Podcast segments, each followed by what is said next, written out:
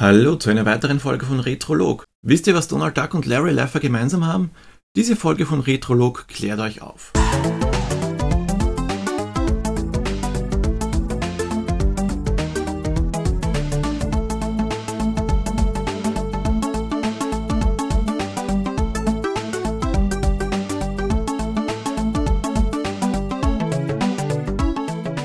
Diesmal geht es um das Spiel Donald Ducks Playground. Gespielt habe ich es auf den C64. Zusätzlich ist es erschienen für den IBM PC, den Apple II, Atari ST, den Commodore Amiga und den Tandy TRS-80. Es ist ein Einspielerspiel und wird größtenteils mit dem Joystick gespielt. Erschienen ist es am 3.6.1984 und wurde von Sierra entwickelt, die es in der altgewohnten Form ja heute leider nicht mehr gibt. Designt, programmiert und auch die Musik dazu hat kein anderer als L. Lowe gemacht. L. Lowe ist den meisten wahrscheinlich ein Begriff aus der Larry-Serie. Heute spielt er in Jazzband Saxophon und betreibt seine eigene Website L. Lowe's Humor Site. Bevor wir uns Donald Duck widmen, schauen wir mal, was denn um den 3.6.1984 noch passierte. Am 3.6.84 ist die Anmeldefrist für die Sommerspiele in Los Angeles abgelaufen. Insgesamt nahmen Sportler aus 142 Ländern teil, allerdings boykottierten 18 Staaten diese Sommerspiele. Grund für den von den UdSSR initiierten Boykott ist eine Art Retourkutsche, denn 1980 haben unter anderem die USA die Spiele in Moskau boykottiert und 1983 beschlossen die USA sogar sowjetische Sportler auszuschließen und ein Filmstart um den 3.6., wobei ich habe keinen richtig bekannten Film gefunden, der im Juni 1984 erschien. 1984 erschienen wirklich viele sehr gute Filme wie Ghostbusters, Gremlins, Unendliche Geschichte und so weiter, allerdings alle nicht im Juni oder um den Juni. Das näherste, was ich gefunden habe, war Footloose, der Tanzfilm mit den verdammten Kevin Bacon. Aber wir tanzen jetzt nicht, sondern wir widmen uns jetzt dem Spiel.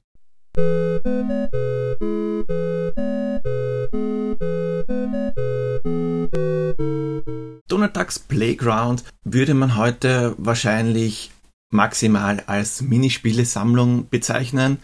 Damals war es allerdings so, dass es von diversen Magazinen, welche habe ich leider nicht herausgefunden, als bestes Lernspiel des Jahres gekürt wurde. Die Story ist ganz schnell zusammengefasst. Donald möchte einen Spielplatz für seinen Neffen Dick, Trick und Track bauen, ist aber chronisch pleite und daher muss er mit unterschiedlichen Jobs Geld verdienen. Anfangs kann man eine von drei Schwierigkeitsgraden wählen, die allerdings alle miteinander nicht sonderlich hoch sind. Die Zielgruppe sind ganz einfach Kinder. Wie schon gesagt, Donald ist pleite und will anscheinend nicht von Dagobert abhängig sein und der Arbeitsmarktservice Entenhausens kann ihm anscheinend auch nicht weiterhelfen. Deswegen nimmt Donald selbst die Sache in die Hand und kümmert sich um Gelegenheitsjobs. Wir starten somit ohne Bargeld im Gewerbepark Entenhausens, wo wir rechts die Jobs finden und links auf der anderen Seite die Shops, bei denen wir gleich unser hart verdientes Geld ausgeben können. Wie sieht das mit den Jobs aus? Im ersten Job müssen wir dafür sorgen, dass der Entenhausener Zug am Quack Express immer im richtigen Bahnhof landet. Wir sehen ganz einfach die Karte aus der Vogelperspektive und der entsprechende Bahnhof blinkt. Nun müssen wir die Weichen so stellen, damit der Zug auch den richtigen Bahnhof erreicht. Ist das geschafft, gibt es ein bisschen Geld aufs Konto und das nächste Ziel blinkt. Der zweite Job ist meiner Meinung nach der schwierigste. Und zwar arbeiten wir in einem Spielzeugladen. Das müsst ihr euch so vorstellen, ihr habt ein fünfstöckiges Regal vor euch, das ihr mit Spielzeug bestücken müsst. Links in der Ecke befindet sich ein Fließband, das Spielzeug liefert. Es ist allerdings nicht so, dass es irgendwann mal auf den Boden fällt oder aus dem Bildschirm läuft, sondern das Fließband stoppt und ihr müsst ganz einfach das Spielzeug nehmen. Eure Aufgabe ist nun, das Spielzeug an den richtigen Platz des Regals zu bringen. Ist es der falsche Platz, fällt es am Boden und es ist kaputt. Es ist natürlich nicht einfach nur ein nach links und rechts laufen, sondern es ist ein Regal. Nun liegt es in der Natur des Regals, dass es auch höher gelegene Stockwerke gibt. Dieses Regal ist bildschirmfüllend, Drunald allerdings nicht. Und nun gibt es Stellen im Regal, die ihr nicht erreichen könnt, weil Donald zu klein ist. Dafür gibt es eine Leiter, die ihr ganz einfach an die richtige Stelle schieben müsst, um das Regal zu erreichen. Aber Vorsicht, der Amquack Express aus dem letzten Job, der fährt genau am Spielzeugladen vorbei. Und zwar gibt es hier einen Amquack Express Countdown. Erreicht er null, fährt der Amquack Express vorbei, alles erzittert und Spielzeug fällt aus den Regalen. Damit das nicht passiert, müsst ihr, bevor der Counter auf Null ist, schnell zu einem Schalter laufen und die Sicherheitstür des Regals schließen. Denn macht das Spielzeug kaputt, kostet das euch Verdienst. Bei Job Nummer 3 arbeitet ihr in einem Obst- und Gemüseladen. Dies ist recht einfach. Ihr steuert wieder Donald und habt für euch drei Kisten. Auf einer ist eine Wassermelone, auf einer eine Zuckermelone und auf der dritten ein Kürbis. Nun kommt die Lieferung und der Lieferant dürfte es relativ eilig haben, denn er wirft euch die Dinge einfach zu. Ihr müsst nun ganz einfach die Sachen fangen und in die richtige Kiste legen. Erwischt ihr die falsche Kiste und wirft zum Beispiel die Melone in die Kürbiskiste, fällt sie durch und bringt kein Geld. Passiert allerdings relativ selten, denn man muss sich allerdings schon sehr ungeschickt anstellen, damit das passiert. Das ist wie, als würde man ein Viereck in eine Kreisform drücken wollen. Und zu guter Letzt der Flughafenjob. Der Flughafenjob ist im Grunde genommen die umgekehrte Form vom Obstladen. Ein Förderband bringt Pakete für unterschiedliche Destinationen und im Hintergrund fährt ein Gepäckwagen mit beschrifteten Anhängern vorbei. Nun müsst ihr das richtige Paket in den richtigen Anhänger werfen. Dies ist etwas schwieriger als der Obstjob, denn der Gepäckwagen, der bewegt sich langsam von links nach rechts.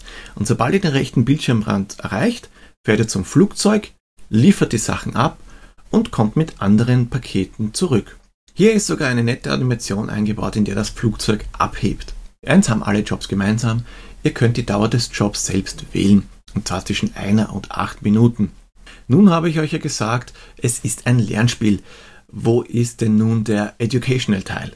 Der ist am Ende des Jobs, denn zum Schluss wird der Lohn in Bar ausgezahlt. Je nach Leistung gibt es mehr oder weniger Geld. Und zwar ist das Ganze nicht in Zahlen dargestellt, sondern mit echtem Geld, welches animiert in unsere Tasche fließt. Habt ihr beispielsweise 2,35 Dollar verdient, bekommt ihr zwei Scheine, eine 25 und eine 10 Cent Münze. Ich denke mal, das soll Kindern den Umgang mit Geld näher bringen und Geldzählen lehren. Allerdings könnt ihr und müsst ihr eigentlich das Geld auch wieder ausgeben. Dafür ab zu den drei Shops auf die andere Straßenseite.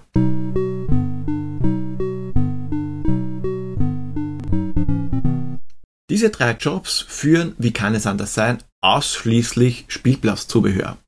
Mickey, Goofy und Minnie wollen uns unterschiedliche Spielgeräte andrehen, zum Beispiel eine Reifenschaukel, eine Rutsche, ein Trampolin, ein Kletternetz und so weiter. Wenn ihr die Sachen bezahlt, müsst ihr auch das Geld wirklich abzählen. Hierfür habt ihr einen Cursor, den ihr mit dem Joystick bewegt und müsst die richtige Anzahl an Münzen bzw. Scheinen zur Kasse legen. Natürlich könnt ihr auch Restgeld bekommen, das ihr dann wieder zurücknehmen müsst. Was ich auch auszahlt, ist Preise vergleichen, denn manche Sachen gibt es gleich in zwei Shops, allerdings zu unterschiedlichen Preisen. Damit ihr die Sachen nicht nur erarbeitet und kauft, könnt ihr auch mit den Sachen spielen. Dafür müsst ihr mit Donald auf die andere Seite der Bahngleise spazieren. Wer auf die Idee gekommen ist, gerade dort einen Kinderspielplatz zu platzieren, ich weiß es nicht, aber Donald schaut zumindest vorbildlich erst nach links und dann nach rechts, bevor er die Gleise quert. Am Spielplatz selber steuert ihr allerdings nicht mehr Donald, sondern eine der Neffen und ihr könnt die Geräte nach Herzenslust benutzen. Der Spielplatz ist eine Art Gerüst, fünf Felder breit und drei Felder hoch. Nun müsst ihr allerdings aufpassen, die Neffen können natürlich nicht so hoch hüpfen, daher braucht ihr zumindest eine Leiter oder ein Kletterseil, um die nächstgelegene Ebene zu erreichen. Die Spielgeräte, die werden zufällig angeordnet. Sollte euch diese Anordnung nicht gefallen oder eine Änderung notwendig sein, um zum Beispiel eine Leiter richtig zu platzieren, drückt ihr einfach, zumindest am Commodore 64, die Taste F5 und ihr seid im Spielplatz-Editor. Nun kommen wir zur Wertung der C64-Version.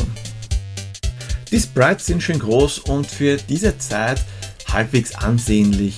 Details wie das verärgerte Schnappen Donalds im Obstladen, wenn etwas zu Boden fällt und auch die Flugzeuganimation sind recht nett. Allerdings ist die Kollisionsanfrage nicht ganz so genau. Daher kann es im Obstladen leicht passieren, dass man fester Meinung ist, man hat jetzt dieses Obst gefangen, aber es fiel auf den Boden. Daher gebe ich nur 3 von 5 Schaukeln. Der Sound. Die Minispiele müssten komplett ohne Musik auskommen, haben dafür Sound. Die restliche Ingame-Musik, sei es am Spielplatz, in der Stadt oder in den Shops, haben sich in mein Hirn eingebrannt. Allerdings wunderschön ist sie trotzdem nicht. Daher auch hier nur 3 von 5 Schaukeln. Insgesamt gebe ich Ducks Playground trotzdem 4 von 5 Schaukeln, da es durch die unterschiedlichen Minispiele wirklich recht abwechslungsreich ist. Leider gibt es kein definiertes Ziel, das Spiel läuft einfach unendlich weiter und im Obstladen kann es passieren, dass eine Lieferung so weit geworfen wird, dass man sie gar nicht fangen kann. Nun habe ich Donald Ducks Playground nicht nur jetzt, sondern auch damals in meiner Kindheit gespielt. Daher kommen wir nun zum Time Warp.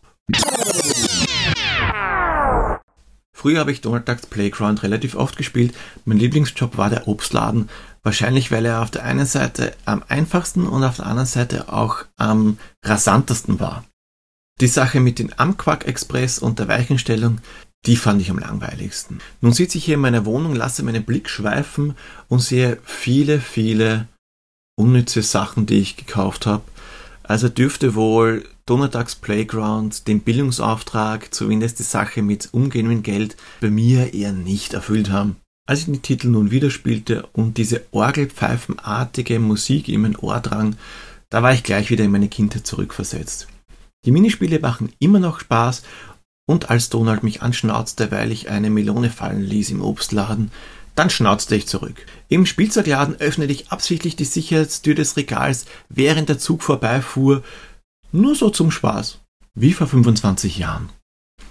Wer Donald Ducks Playground heute noch spielen will, kann die DOS-Version neben anderen Spielen ganz legal von L. Lois Homepage downloaden.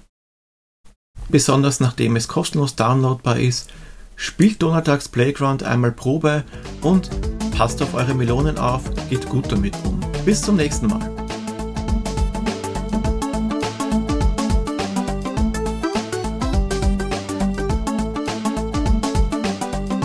Wenn euch die Folge gefallen hat, würde ich mich über eine Bewertung freuen. Noch mehr freuen würde ich mich, wenn ihr den Podcast vielleicht Freunden weiterempfiehlt. Wenn ihr Lust habt, besucht doch mal meinen Retroblog unter www.retropixels.at oder folgt mir auf Twitter at retropixels.at